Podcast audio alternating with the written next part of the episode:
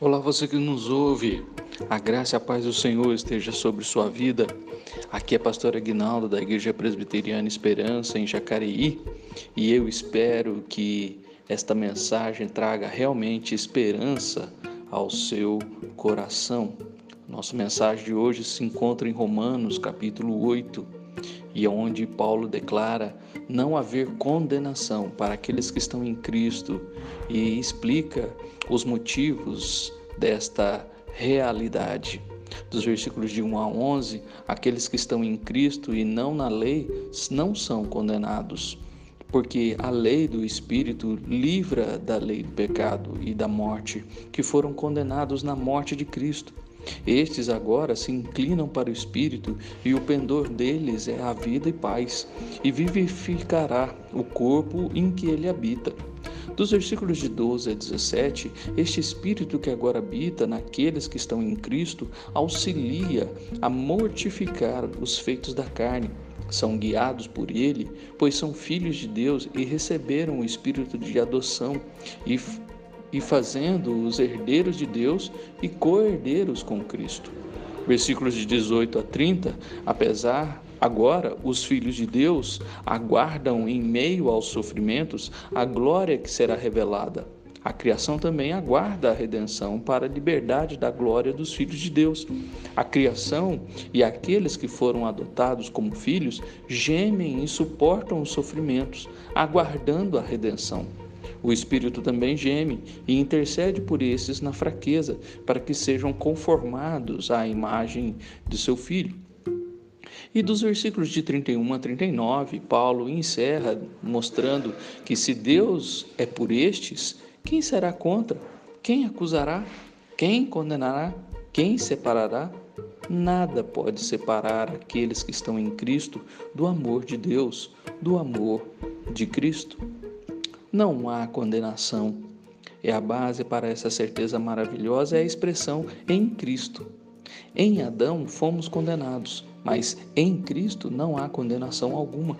O versículo não diz nenhum erro, nenhum fracasso e nem mesmo nenhum pecado. Os cristãos caem, cometem erros e pecam. Abraão mentiu sobre a esposa, Davi cometeu adultério, Pedro tentou matar um homem com sua espada. Por certo, esses homens sofreram as consequências dos seus pecados, mas não sofreram a condenação. A lei condena, mas o cristão tem uma nova relação com a lei, portanto não pode ser condenado. E Paulo faz três declarações sobre o cristão e a lei, que juntas se resumem em nenhuma condenação. Primeiro, a lei não tem direito sobre nós. Versículo 2. Fomos libertos da lei do pecado e da morte. Temos vida no Espírito. Em Cristo, passamos para uma esfera de existência completamente distinta. Paulo descreve a lei do pecado e da morte em Romanos 7, de 7 a 25, e a lei do espírito da vida em Romanos 8. A lei não tem mais jurisdição sobre nós, estamos mortos para a lei, como Romanos 7, 4 já nos mostrou, e livres da lei, agora em Romanos 8, 2. A lei não pode nos condenar, versículo 3. Isso porque Cristo já sofreu essa condenação por nós na cruz. A lei não pode salvar, mas apenas condenar. No entanto, Deus enviou seu Filho para salvar e fazer aquilo que a lei não era capaz de fazer. Jesus veio como um anjo. Não veio como um anjo, mas sim como um homem. Não veio em carne pecaminosa, pois nesse caso teria sido um pecador. Antes veio em semelhança de carne pecaminosa, como um homem carregou nossos pecados em seu corpo na cruz. E terceiro, a lei não pode nos controlar. Versículo 4. O cristão tem uma vida justa e não pode, pelo poder da lei, mas pelo poder do Espírito Santo. A lei não tem poder de produzir santidade, pode apenas revelar e condenar o pecado mas o Espírito Santo que habita dentro de nós nos capacita a andar em obediência à vontade de Deus, a justiça que Deus exige em sua lei é cumprida pelo Espírito. No Espírito Santo temos então vida e liberdade, como o versículo 2 nos mostrou, e, a, e o preceito da lei se cumpre então em nós, no versículo 4. Paulo agora descreve dois tipos de pessoas: os que têm o Espírito e os que não têm, dos versículos de 5 a 11. O não salvo não tem o Espírito de Deus, no versículo 9, e vive na carne e para a carne seus pensamentos giram em torno das coisas que satisfazem a carne. O cristão, entretanto, tem o Espírito de Deus dentro de si e vive uma esfera inteiramente nova e diferente. Seus pensamentos giram em torno das coisas do Espírito. Isso não significa que o não salvo nunca faz nada de bom e o salvo nunca faz nada de errado. Pelo contrário, significa que a propensão da vida de cada um é diferente. Um vive em função da carne, o outro em função do espírito. Um se torna inimigo de Deus, versículo 7. O outro tem Deus habitando dentro dele, versículo 9. Um não pode agradar a Deus, versículo 8. O outro se inclina para as coisas de Deus, versículo 5. Um fará aquilo que trará morte, o outro aquilo que traz vida e paz. Versículo 6. Que diferença enorme para nosso corpo ter o Espírito Santo habitando em nós. Experimentamos nova vida e até nossa capacidade física de adquirir uma nova dimensão. Quando o evangelista T.L. Moody descreveu sua experiência de conversão, ele disse: Estava em um novo mundo. Na manhã seguinte, o brilho do sol era mais intenso, o canto dos pássaros mais doce. As árvores, as árvores agitavam -se seus galhos de tanta alegria e toda a natureza estava em paz. A vida em Cristo é vida abundante. Mas não basta ter o Espírito, é preciso pertencer ao Espírito. Só então ele compartilhará conosco a vida abundante, a nosso dispor em Cristo. Não devemos coisa alguma à carne, pois a carne só causa problema, problemas a nossa, em nossa vida. Temos obrigação com o Espírito Santo, pois foi ele que nos convenceu de nosso pecado e revelou Cristo a nós e nos concedeu vida eterna quando cremos em Jesus. Por isso, ele é espírito de vida, capaz de nos conceder o poder de que precisamos para obedecer a Cristo e de nos capacitar a ser mais semelhantes a Cristo. É pelo Espírito que mortificamos os feitos da carne. É o Espírito que nos guia, pois ele opera somente nos filhos de Deus naqueles que receberam o espírito de adoção e podem clamar: Abba, Pai. O cristão não precisa ser derrotado, pode entregar o corpo ao espírito e pela fé vencer a velha natureza. O espírito de vida lhe dá poder para isso. E o espírito de morte permite que o cristão vença a carne, e o espírito de adoção o enriquece e o conduz dentro da vontade de Deus.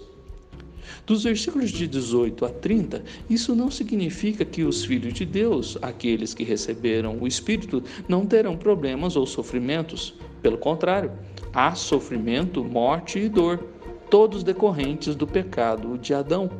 Não é culpa da criação. É importante observar as palavras de Paulo usa para descrever a situação da criação sofrimento no versículo 18, vaidade no versículo 20, cativeiro no versículo 21, corrupção ainda no versículo 21 e angústias no versículo 22. No entanto, tais gemidos não são em vão. Paulo os compara a uma mulher em trabalho de parto. A dor está presente, mas terminará quando a criança nascer.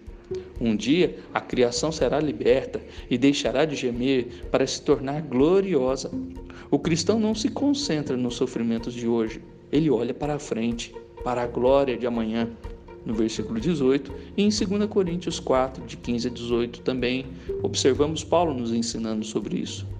O cativeiro doloroso de hoje se transformará na liberdade gloriosa de amanhã.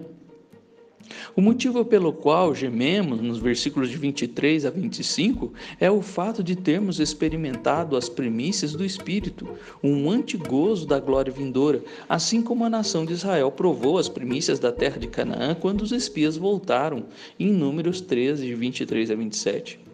Também nós, cristãos, provamos as bênçãos do céu por intermédio do ministério do Espírito. Isso desperta em nós o desejo de ver o Senhor, de receber um novo corpo e de viver com Ele e de lhe servir para sempre. Enquanto esse dia não chega, aguardamos. Não somente nós, mas o Espírito também geme, no versículos 26 a 30. Deus se preocupa com as provações do seu povo. Quando ministrava na terra, Jesus gemeu ao ver o pecado, é, ao ver o que o pecado fazia com a humanidade, em Marcos 7,34 e João 11, 33 e 38. Hoje, o Espírito continua a gemer conosco e sente o peso das nossas fraquezas e sofrimentos, mas o Espírito não se atém a gemer. Ele ora por nós por meio desses gemidos, a fim de que sejamos conduzidos para a vontade de Deus. O cristão não precisa desanimar em momentos de sofrimento e de provação, pois sabe que Deus trabalha no mundo. Versículo 28. E que o Senhor tem um plano perfeito, no versículo 29. Seu plano tem dois objetivos: nosso bem e sua glória. No final, ele nos tornará semelhantes a Jesus Cristo. O melhor de tudo, porém, é saber que seu plano será bem sucedido. Os que são escolhidos por Deus são chamados por Ele. 2 Tessalonicenses 2, 13 e 14. Quando respondem ao chamado de Deus, Ele os justifica e também os glorifica. Isso quer dizer que o cristão já foi glorificado em Cristo, João 17, 22. A revelação de sua glória aguarda agora a vinda do Senhor, como vemos em, nos versículos de 21 a 23. Como é possível nos sentirmos desanimados ou frustrados quando já participamos da glória de Deus? Nosso sofrimento de hoje é apenas uma garantia de que receberemos muito mais glória quando Jesus Cristo voltar. Dos versículos de 31 a 39, Paulo conclui o capítulo dizendo que não há nenhuma condenação, pois compartilhamos da retidão de Deus e a lei não pode nos condenar. Não há nenhuma obrigação, pois temos o Espírito de Deus que nos capacita a vencer a carne e a viver para Deus. Não há frustração alguma, pois compartilhamos da glória de Deus e a bendita esperança da volta de Cristo. Não há qualquer separação, pois experimentamos o amor de Deus. A ênfase desta última sessão é sobre a segurança do cristão. Não precisamos temer o passado, o presente ou o futuro, pois estamos seguros no amor de Cristo. Deus é por nós, no versículo 31. O Pai é por nós e provou este fato entregando seu Filho, no versículo 32. O Filho é por nós, no versículo 34. E o Espírito também, como já vimos no versículo 26.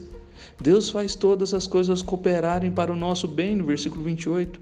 Deus é por nós, em Sua pessoa e em Sua providência. Por vezes lamentamos como Jacó, dizendo: Todas as coisas me sobrevêm, em Gênesis 42, 36, como fosse um peso ou uma dificuldade, quando na verdade tudo está trabalhando em nosso favor. A conclusão é óbvia: se Deus é por nós, quem será contra nós? O cristão precisa começar o dia, cada dia, ciente de que Deus é por ele. Não há nada a temer pois o Pai amoroso deseja apenas o que é melhor para os seus filhos, mesmo quando precisamos passar por provações, para receber o que Ele tem de melhor a oferecer. Eu é que sei que pensamentos têm a vosso respeito, diz o Senhor, pensamentos de paz e não de mal, para vos dar o fim que desejais. Jeremias 29, 11. Cristo morreu por nós, no versículo 32. Vemos aqui uma argumentação em ordem crescente. Se quando éramos pecadores, Deus nos deu o seu melhor, agora que somos filhos de Deus, acaso Ele não nos dará tudo o que precisamos? Jesus empregou esse mesmo argumento quando tentou convencer as pessoas de que era inútil se preocupar e temer. Se Deus cuida dos pássaros e das ovelhas e até mesmo dos lírios, certamente cuidará de nós. Deus se relaciona com seus filhos com base na graça do Calvário, não com base na lei. Deus concede todas as coisas em abundância aos que lhe pertencem. Deus nos justifica, versículo 33. Isso significa que nos declarou justos em Cristo Satanás deseja nos acusar, como Zacarias 3, de 1 a 7 e Apocalipse 12, 10 nos mostram. Mas em Cristo Jesus somos justos diante de Deus. Somos os eleitos de Deus, escolhidos em Cristo e aceitos em Cristo. Uma vez que é Deus quem nos justifica, por certo, não nos acusa. Cristo intercede por nós no versículo 34. A segurança do que crê em Cristo se deve a uma intercessão dupla. O Espírito intercede no versículos 26 e 27 e o Filho também nos intercede por nós no versículo 34. O mesmo Salvador que morreu por nós intercede por nós no céu. Cristo nos ama, dos versículos de 35 a 39. E nos versículos de 31 a 34, Paulo prova que Deus não falha conosco. Mas será que podemos falhar com Ele? E se vacilarmos em meio a alguma grande provação ou tentação, ou se, o que será de nós? Paulo trata desse problema nesta última sessão e explica que nada nos separará do amor de Jesus. Em primeiro lugar, Deus não, não nos protege das dificuldades da vida porque precisamos dela para nosso crescimento espiritual. Romanos 5, de 3 a 5.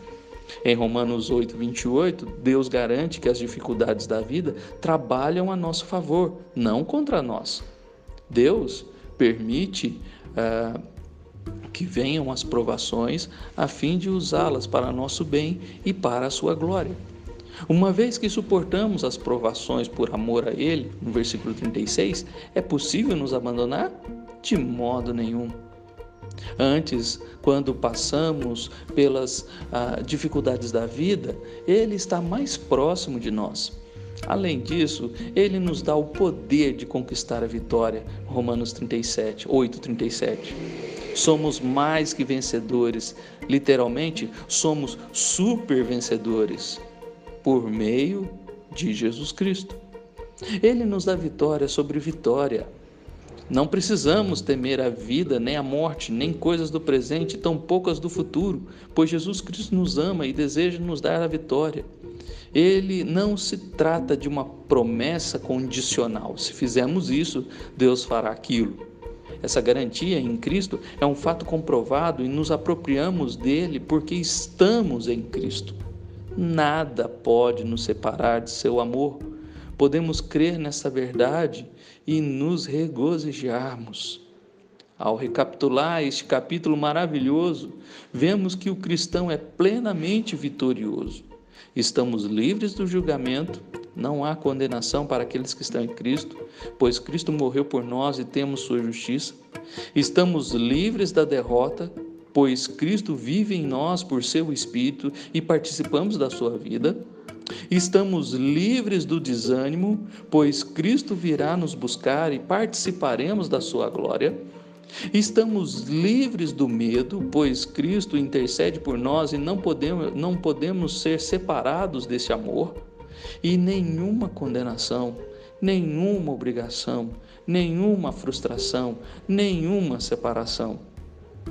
Se Deus é por nós, quem será contra nós?